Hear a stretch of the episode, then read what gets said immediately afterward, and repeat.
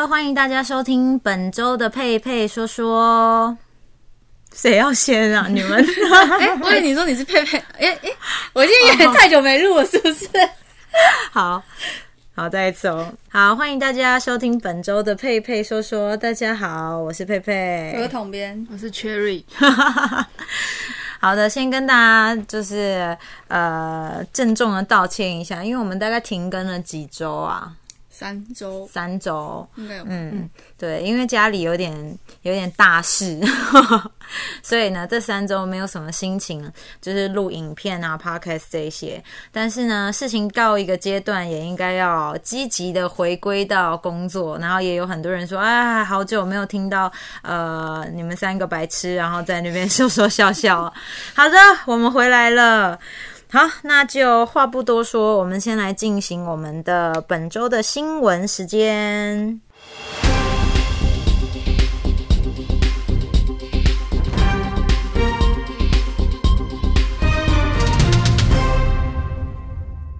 这个这几天大家如果这有在关注股票的话，台积电已经以五百零三元创下了收盘新高，呃。最近股票涨得非常夸张，哎，嗯，我相信听众应该都有发现。但因为我不看股票，所以我没什么感觉。因为你们两个 还没有到这个年纪，还没月入二十五万，所以没有办法做。一个月薪三万都不到。对，最近就是红彤彤的一片啊，所以呃，可能因为美国大选的关系。哦，所以会因为这个影响，是不是？嗯，应该是有一些影响，但是你说是不是很直接的联动影响，我是也不是很确定。那我目前现在也没有在投资哪投资哪一只股票，嗯，只是台积电就是台湾最强嘛。嗯，你们知道五百多块钱的股票，实际上你是要拿多少钱出来买吗？我知道一次要买一千股嘛，但是五百多块就表示一百万。十万、百万、五十万、五十万，嗯，五百多块股票就是五十几万的。所以如果有人说，哎，我有几张台积电，哇哇，那很有钱。他们一股也不是一块钱的那一种。嗯，那台积电就是很很强的一只股票啦，所以我们可以大家以买台积电为目标目标。哎，我目标现在二十五万。然后再再买台积电，对，就是台积电，充满希望。另外一个新闻就是，全球的新冠肺炎突破了六千五百万例，然后美国也是在越来越来越严重，美国单日的确诊持续的在创下了新高。好，那在十二月四号呢，它新增了二十二万五千两百零一人染疫，是一个月来。第三度突破二十万例，那香港也有第四波的疫情恶化，所以其实呢，目前全球都还是在持续的这个疫情攀升当中。那我们现在也是在十二月呢，就是现在就是到哪里都要戴口罩，所以大家一定要注意。嗯，因为像我妹从美国回来。就是呃十一月份的时候啊，他真的，一到台湾，然后他就有跟我说，他隔离完了，他就是在十四天居家隔离结束之后，他带他儿子出门走走，都戴着口罩啦。他就跟我说。真的，他觉得是平行时空哎，嗯，因为在美国是他在美国大概已经有八个月时间是完全没有出门过。哦，然后他看到台湾好多人类走在路上，我们还而且我们还办演唱会啊一些对对对，他觉得哇真的是太夸张了，真的是平行时空。但是我觉得美国也是太太民主自由了，嗯，所以他们你要他强制他们戴口罩。好像很难，对，很多人就会觉得，哎，我戴不戴是我的自由啊，好了吧，然后就是群聚感染了吧，自由就是就是把国家毁灭，还是大家都川普，还是要有自我保护意识啦，对啊，对。另外，刚刚有讲到秋冬防疫专案，就是十二月会上路嘛，这个阿中部长有讲，然后八大类的场所如果没有戴口罩的话，最重会罚到一点五万块钱。哦。然后呢，这个接下来就是出入境呢，还有转机都需要附上这个核酸检测。台湾的核酸检测一次大概是七千多块，嗯，因为我妹这次有自己去做，就是核酸。做那是很，不舒服啊。就是鼻子要这样对。弄进去那个，就一条管子会伸进你的鼻子里，哦。然后医生说我把管子放进去喽，然后大概会直戳脑门这么深，这样，这是就是接受过核酸检测的人，然后有讲的，就是很惊讶。以为就是一下下就结束，结果没想到其实真的是非常不舒服。嗯，那另外一个就是在我们的中华民国，又称台湾国哈，我们现在有新版的护照，那就是我们之前有讲过，就是要把台湾台湾的字样放大。二零二一年，也就是接着下来的一月十一号就会正式的发行。然后呢，新版的这个晶片护照，它的规费就是仍然是维持每一本收新台币一千三百元。啊，如果是未满十四岁的小朋友的话呢，它每一本是九百块钱。嗯，真的是多此一举，谢谢。到底要干嘛、真心没有什么太特别的改变呢。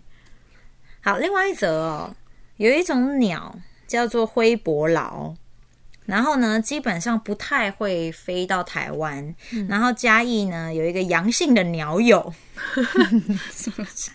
就喜欢就是拍鸟人就是士，拍鸟啊，然后养鸟这种叫鸟友，在十一月二十九号的时候，在台南市的北门区巴掌溪口发现了一只灰白色系的伯劳，然后呢，他以为是台湾稀有的冬候鸟。但其实不是哦，它就是从来没有来过台湾的一种鸟种。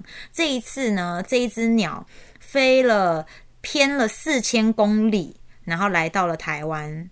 嗯、可能就台打算在台湾度过这个疫情吧。他可能 觉得这里干净嘛，对我来看一下，哦，他们都不用戴口罩、欸，好像很厉害，没拜哦，四千公里耶、也超偏的，对啊，他那整个已经失航了吧？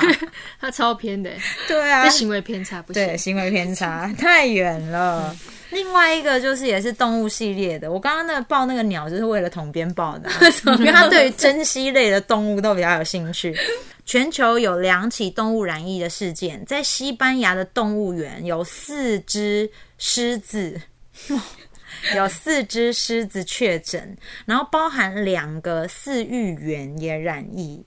呃，因为其实就觉得狮子平常跟人比较不亲近，嗯，就是你去动物园，其实你也不会靠狮子太近，不然你可能命就没了。那所以其实这不用太担心。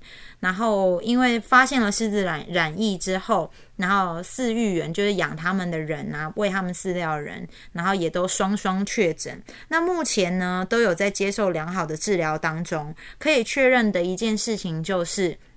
新型冠状病毒是在人跟动物身上都会出现的。嗯嗯，你记得之前有狗嘛？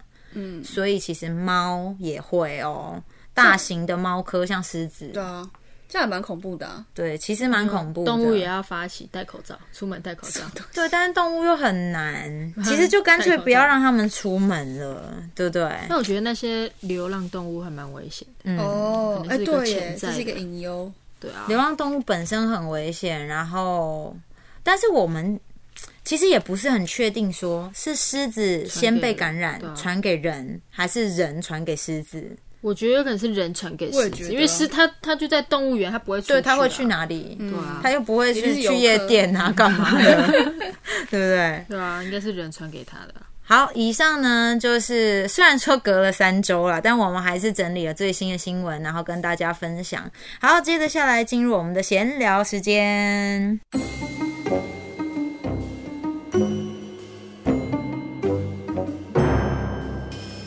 本周的闲聊就是要来测一下大家是高敏感族群吗？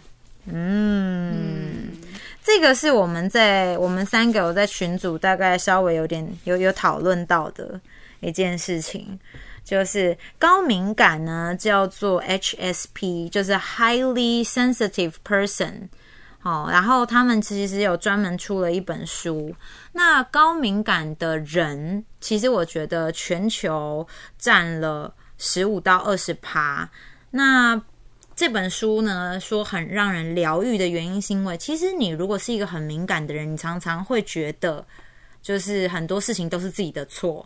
然后你也常常会听到你的朋友说：“哎、你想太多了啦。”对，就会觉得一切事情都与你有关，然后让你自己觉得啊、很忧郁，然后很不开心。那这本书就是在告诉你说，其实不是你的问题，你的个性如此。那其实你即便是高敏感的人，你还是拥有很多很多很多这个天赋。就是因为你这么敏感，所以你可能比人家感知能力会更好一些。嗯嗯，然后它有一个测验，大概是五十题的题目，然后会有一个高敏感分数。那我们三个人都做完了这个测试。哎，所以他高分最高，有人测出最高是几分吗？嗯我朋友基本上都在落在七六，最高也是六十多啦。最高六十多，对，但确实是有朋友一百零二分，真假的？哇，一百零二分很厉害 耶！碰到他都很敏感吧？对啊、就跟像刚刚启哥讲他打个喷嚏，他就觉得 啊，不行，我要感冒了。然后可能那种八竿子打不着的人，有一点脾气，他说啊，我是不是惹他生气了？都是我的错。对，都是我的错。可是高敏感的族群的人也会比较有的问题是同情心泛滥，嗯嗯，因为一点点事情，然后也会觉得。呃很感动啊，然后很容易流泪啊，这些的，嗯，感性比较多一点。嗯，对，对外在的物理环境也会比较敏感，例如说这个光是太强了还是太弱了，然后这个人的声音太尖锐，然后这边的这个温度太热太冷，各种布料舒不舒服，都很容易引起高敏感族群的注意。不过讲到这个，我虽然测出来六十九分，就是应该是算是高敏感，但是不算是分数太高。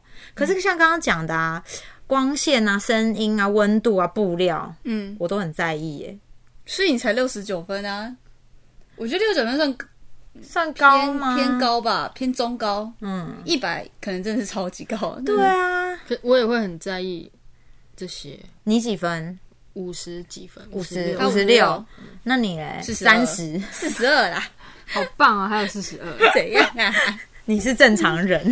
这也没有什么正不正常，因为我觉得他的表达有点像是说，他是一个特质，一个性格。对，因为我觉得很多台湾人就是说：“哎、你也太敏感了吧？”嗯就有点像是讲这句话，有点像是这是一个很负面的感觉。。对，嗯，可我觉得这本我没有看过这本书啊，但是这那时候那本书刚出的时候，我记得在网络上还蛮多人在讨论的。嗯，然后这也是让大家是说，它只是一个，它是一个中性的词，它并不是负面的。对我，我觉得，我觉得我们今天要讨论的这这个主题，就是说，你也太敏感了吧？其实它真的应该是不应该要是一种很负面的，嗯，尤其是像我觉得今天有人说，哎、你真的很敏感，你想太多了吧？我就觉得。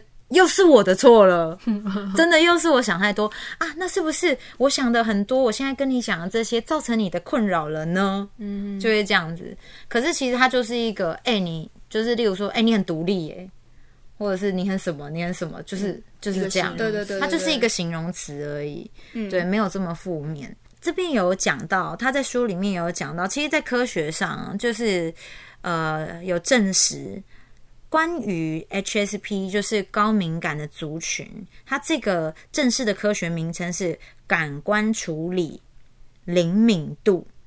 然后这整个啊都是天生的哦，不是后天学习来的，就是你是生而敏感，而不是你学习了变得敏感。嗯，所以你可能本来就像有很多小朋友，就是从小就很会察言观色，哦、啊，有小朋友就是就北吧，哎、就旁边父母都已经炸开了，然后他还在那边玩呐、什么的，对，还在那边闹。嗯，好，呃，高敏感是天生，然后它可以归类出八大的特征，例如说，第一个是当遇上很多事情要处理的时候，他们往往会变得不知所措。我我会、你真的会啊哦我会。可是不知所措，所以你们是不知道从何下手吗？是是吗还是会慌张？其实我内心层面会非常的慌张，所以我才会常常讲说，事情一件一件做，一件一件做，一件一件做，我们一件一件来。嗯，其实是讲给自己听的，因为当面对很多的突发状况的时候，其实我心里会极度的烦躁。嗯，我觉得对我这个是天生啊，后天学习到的事情就是冷静。冷静，一件一件来。这边要讲到，就是当高敏感族群呢手上很多不同的事情要做的时候，他们常常挣扎的事情是如何专心的处理这些事情。嗯，然后呢，他们就会变得很焦躁不安，压力很大，所以要维持生产力就会比较困难一点。嗯，你们都不会哦？你们两个给我在那边，嗯，就是可以理解，可理解，但你们不会。嗯，这算是一种同理心吧。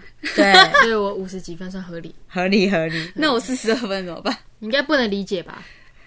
因为我会觉得那就做啊。你看，是不是？是不是？对，好犹豫没同理心。对，这没同理心。你要有同理心呢。嗯，也是啊。然后第二个是，他们觉得吵闹的环境是一团混乱的。呃，像高敏感族群通常不适合在开放的办公室内工作，就是那种开放式的办公室，因为他们的感官会被声音、气味还有视线，如果有人走来走去、走来走去，他就没有办法专心。我是，嗯，我觉得我要看是什么状态。我觉得我刚来公司的时候，我会这样，我会很敏感，就对任何人做什么事情，我就会就是会。呃，就一点点动机就会惊动我，但现在就不会。我刚开始来的时候会，因为你习惯了，现在习惯就还好。我完全不行，因为你我坐的那个位置又是人来来去去的地方，嗯，然后只要有一些高跟鞋啊，有些气味啊，嗯嗯，我就觉得超不行。那那你那你要怎么样面对这些事情？我都戴着耳机，嗯，而且我会播音，然后眼睛闭起来。我戴，其实一直都在睡觉，我就一直，我也不会抬头要看任何人，我就一直低着头做我自己的事，我就想尽办法。让自己在一个感觉在独立的状但是真的很难，因为有些人走路不知道不长眼还是这样，就是经过后面还是会撞到，嗯，就觉得天哪，睁开眼睛走好吗？我就超我超我超焦虑，我每天都超焦虑。我第二个我也会，就是我受我现在是越来越受不了吵味道，我本来就很敏感，嗯，例如说。旁边坐了一只狐狸呀，然后或者是有些有时候下雨天，有些人会把鞋子脱掉，哦，不行哎，臭臭闷闷的味道，对对对，然后或是讲话声音太尖锐或太大声，嗯。因为我自己个人是一个。我除了上节目之外，讲话都不是很大声的人，嗯，就是我没有办法大吼大叫啦。那上节目这就是一个另外一个模式，所以我很受不了人家就是大吼大叫，我也不行。我我上个礼拜就是去吃热炒的时候，大概就是几杯黄汤下肚，后面有一桌叔叔阿姨，嗯，然后叔叔阿姨就是喝喝的很嗨，然后就是其中有一位阿姨，基本上就是用。就是喉咙内建冲天炮的高频，然后一直在说喝啦喝啦什么这样这一类的。我就是我差点就是要去说，请你小声一点。但是大家都觉得在热炒店叫人家小声一点是一种闹事的行为。嗯，他说对啊，大家就说，但来热炒店本来就是要这样啊，他就是热炒嘛。不行，可是我就觉得你真的很大声呢。嗯，所以我这个也不行。我会不会这样八个讲完之后，然后其实我是一百零二分的那个人？对，没错。好了，但也没有负面的意思。你就很敏感又怎样？对啊，我就很敏感啊。好，第三个是肚子饿就生气。嗯，你们两个会吗？我会啊，肚子饿会不会？所以你很能饿，我很能饿。嗯，我觉得也不是生气吧，就心情不好，我就觉得有点烦。嗯，对啊，因为你没有被喂饱啊，你就觉得想要找点什么东西吃。这好像是蛮正常的，有很多人其实都会肚子饿就生气耶。我小时候会，后来就是开始断食之后就比较不会了。我就开始，我觉得这是一个转念，就是你开始觉得身很肚子很饿的时候，你心里就在想说，我的细胞正在更新，我要越来越瘦了，然后你就不会生气了。这是后天学习的，对，这是后天学习，所以我的先天还是高敏感。OK，好，第四个是对他人的视线不自在。呃，当高敏感族群呢到大众的视线底下的时候，他们就会有窒息的感觉，所以不管是上台啊，或者做简报啊，都会给他们带来庞大的压力。所以这些人在你想要他们表现好，大部分都是人很少，或是他跟一些非常熟的人，他才能够完美的演出。这个我不会啦，是这种人，我也会，嗯，就是如果我在做一些事情，然后他一直盯着我看，嗯，我就觉得为什么要一直盯着我看？就是你可以好好的做你别的事情。他可能就会说：“玉洁，我们觉得你很漂亮。”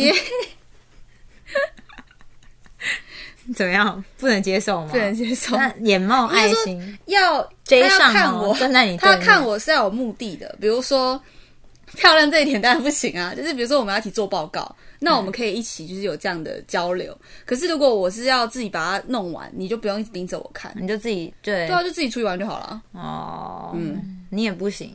我是在别人面前比较没有办法。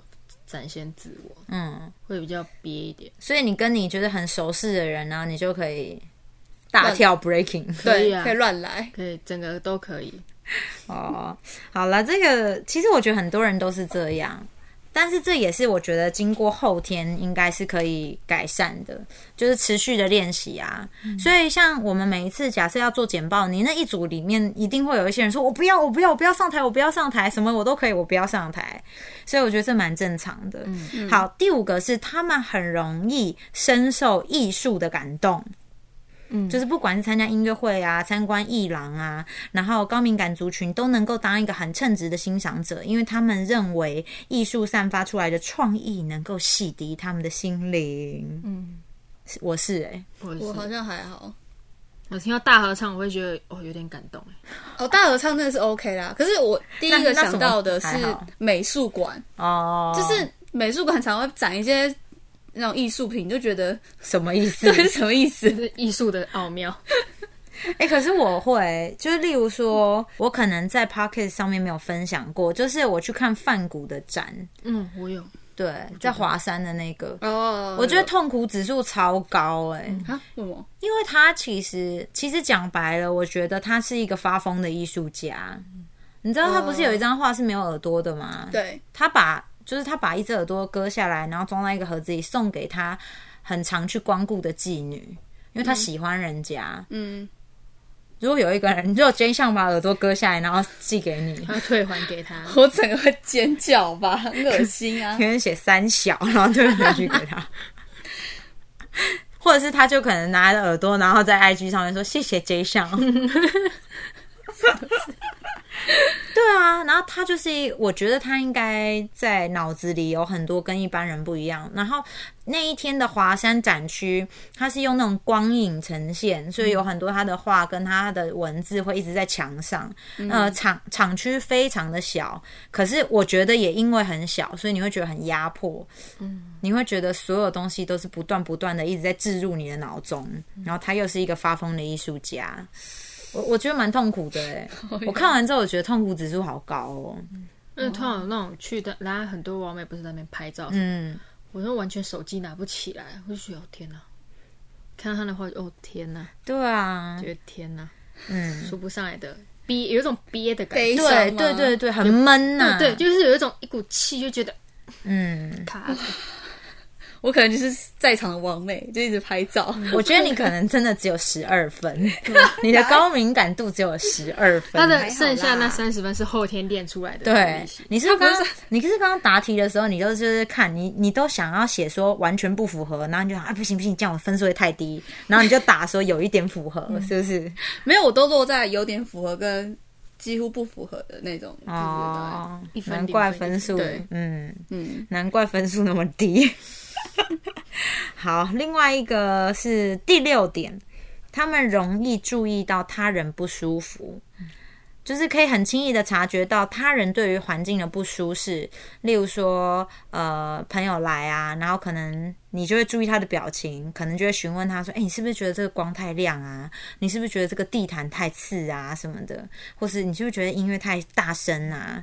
所以他们也很容易知道别人是否手足无措，然后适时的给出帮助。嗯嗯嗯，你们是吧？可以吗？是啊，我觉得我也是啦，我觉得我是一个蛮贴心的人。对，我觉得我还可以吧。你为什么要笑啊？你为什么你在翻白眼呢？我觉得我还可以吧我觉得他是很直来直往的那种，他就会直接讲。对，对啊，就像就像我最近心情不好，然后你们两个的安慰就是真的会很不一样。嗯，对他就是会很直，他这很像男生。然后他会打一些比较文言文，就是那种什么，也不文言文，就比较诗情画意的，什么想哭就哭吧，什么什么什么这一些。然后但是不会，但是他不会直接跟你讲，对是吧？对然后我就会直接说，你就好好休息，对照顾自己。对对对对对，他就会直接讲。对，所以是很不一样。呃，我也是，我觉得，我觉得这个我们就是常常会把它，像第六点这个啦，我觉得我们常常会把这种高敏感族群，他很容易注意到他人的这个不适的这种状况，我们就会把它呃归类为贴心的人。嗯，对啊，只是看这个方式是不是适合对方。好，第七个是当事情太多的时候，他们就会需要充电。在忙了一天之后，高敏感族群的人需要一段让自己独处、安静，然后可以好好充电的时间。例如说，待在昏暗的卧室，让他们好好休息。嗯，我没有要在昏暗的卧室，我就是到哪里都一定要开灯，但是我会需要休息一下。嗯，然后我的休息就是就是买一瓶红酒跟牛肉回家，他们那边弄来吃。所以你们以前常常看我都会，就是我如果一整天时间超满，然后我就是会回家弄一点东西吃，然后喝个两杯酒，坐在那边。我好像也没在干嘛。其实你说真的认真要看什么，我会好像要写脚本，好像要写什么，然后但是都写一点点，弄一点点，其实是在休息。嗯嗯嗯，对。可是好像我有听说，有一些人就是会喜欢在暗暗的一个小角落这样。你吧，暗暗小角落，也不用按啊，就没有人就好了，我的空间就好了，那如果有很多鬼可以吗？那还是亮一点好了。那就不是我一个人啊，很多人他们又不是人，我只要我一个人就好了，不要有任何其他的生物或者其他的。灵灵体体。都不要。好，第八个，哎、等一下，我们忘记问直男了。你有那没有在我觉得休息的啊、我觉得我以前是不用，嗯就是以前学生时期，我觉得好像可以一直都做事情。可是长大之后，我觉得需要休息，因为累啦，就是就睡觉啊，对啊，我我觉得，我觉得，因为对啊，就是直男直呐、所以常常打给男朋友，男朋友就一直在睡觉，其实就是因为他压力很大，你知道他在他他们也不知道能干嘛。我觉得，因为学生时期你面对的事情比较简单，哦，我觉得在工作之后有会你会有很多就是违背常理，然后你想不通的事情要做，就很多事情就是长官交办下来，然后你心里就想说。其实这干我屁事啊！那你又不能回他说这干我屁事，然后你还要说嗯好好好，然后在做的时候就是很堵然，然后一一肚子火，你知道？当你很堵然，然后一肚子火的时候，你又要花脑袋去想，然后又要做的时候，你整个人就会消耗很多的体力，对所以就会需要休息。没错，嗯，第八个是他们会避免暴力媒体。观赏暴力电影或是玩暴力的电玩，对于高敏感族群都有点太难以负荷，所以更不用说要看恐怖片。嗯，完全不行，对你这个就是很符合、对啊，你很欸符合哎。完全不行。但我本来就不太爱看恐怖片啊，嗯暴力还好你，看到有时候新闻很血腥的，我那个我也不行。哦，一滩血那种，我好像也不太行。对，血腥我可以，可恐怖片我真的不行哎、但是我会避免看这些，就是就想到那些画面嘛。对，因为我是一个日有所思夜有所梦的人，所以我就是白天的时候看太多恐怖啊、暴力啊什么的，然后我做梦都会梦到这些。嗯，我不会，但我就觉得哦，好像会发生在我身上一样，很痛。哎、对，看那种暴力的，或者是那种杀来杀去的、啊，我有时候，例如说逛大卖场的时候，有人经过我身边，然后我都会幻想他可能转头就会捅我一刀、哎，所以我有时候就会护着我的后腰。可是我也不知道为什么是后腰，明明应该要护心脏或什么。就是我常常看电影的时候，都是那种捅肚子，那个刀，然后刺进肚子，然后脏器被刺破，所以我就常常会觉得，如果刺到肚子啊或腰的话，我可能会死掉。从后面刺你不能感觉往后倒、哎，哦，对啊，所以你只能往前，然后又看不到伤口，这样很无会很无助。助。对，我是 讨论这个是什么意思？难道真的有人会刺你们吗？有可能啊你们做了什么事疯子情？这么多，对啊，哇那，那停机车，然后在那边停咸酥鸡，然后后面就是吵架吵架吵一吵，那就把刀就刺到机车骑士的背后，死掉的呢。那你可以外送就好。哦那，外送人家就会知道你家，如果他对你一有开门直接意见刺你啊，会泼你。你们这都在想象门。一开就是说，哎、三妈臭臭锅到了，然后我就呃 我的泡菜锅没，吃到。对啊，很难讲，好不好？啊，人生真的是太多很难想象的事。我觉得我们应该算高敏感，我是。就 那种很红绿灯啊，然后你就一直看后照镜，很怕有车子等下刹不住什么，对直接撞过来对，会很对紧张。可我之前看了那个就是失速列车的时候，我那时候骑摩托车，我会觉得很恐怖。有丧尸。对，我就觉得有丧尸扑过来。嗯，我觉得有可能呢、哦，最近不知道在哪一个地方，然后开始流行一种就是很奇怪的病毒，也是那种会大翻白眼，然后就像活死人一样，然后有三百个人，然后就是得到死掉了，好像在印度还哪边。我们到时候再整理一下，下个礼拜再跟大家分享这则新闻。嗯嗯，总而言之，二零二零年是一个非常糟糕的年。虽然我们每一周还是希望大家可以过得开开心心，但是我觉得保持乐观啦。嗯，但是今年还是小心为上策。今年就快要过完了，所以大家就是好好的、谨慎的，然后把这一年过完。出去一定要戴口罩。然后呢，即便你是高敏感族群，你也不用担心，因为全球有很多这样的人。而且讲完，虽然我才六十九分，可是我这样看完这八点，我都觉得我都是超级符合。对，超级符合，而且我都会注意到这些，嗯对，所以我们都一样啦，哈，嗯，跟直男不一样，跟同编不一样，真的完全不一样。很羡慕你耶。其实、嗯我我也不想想那么多啊。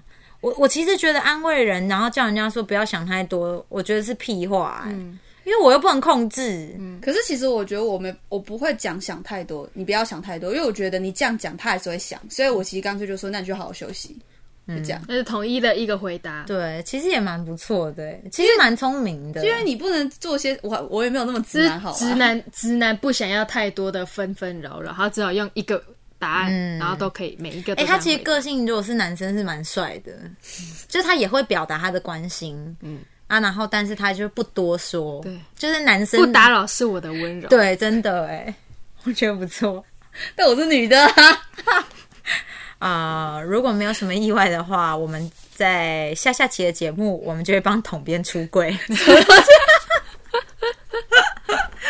好，今天的佩佩说说就先到这边喽。然后大家可以留言啊，然后分享我们的 podcast，然后非常感谢大家的支持，希望大家都可以开开心心的过完这一周，虽然雨下不停。好的，拜拜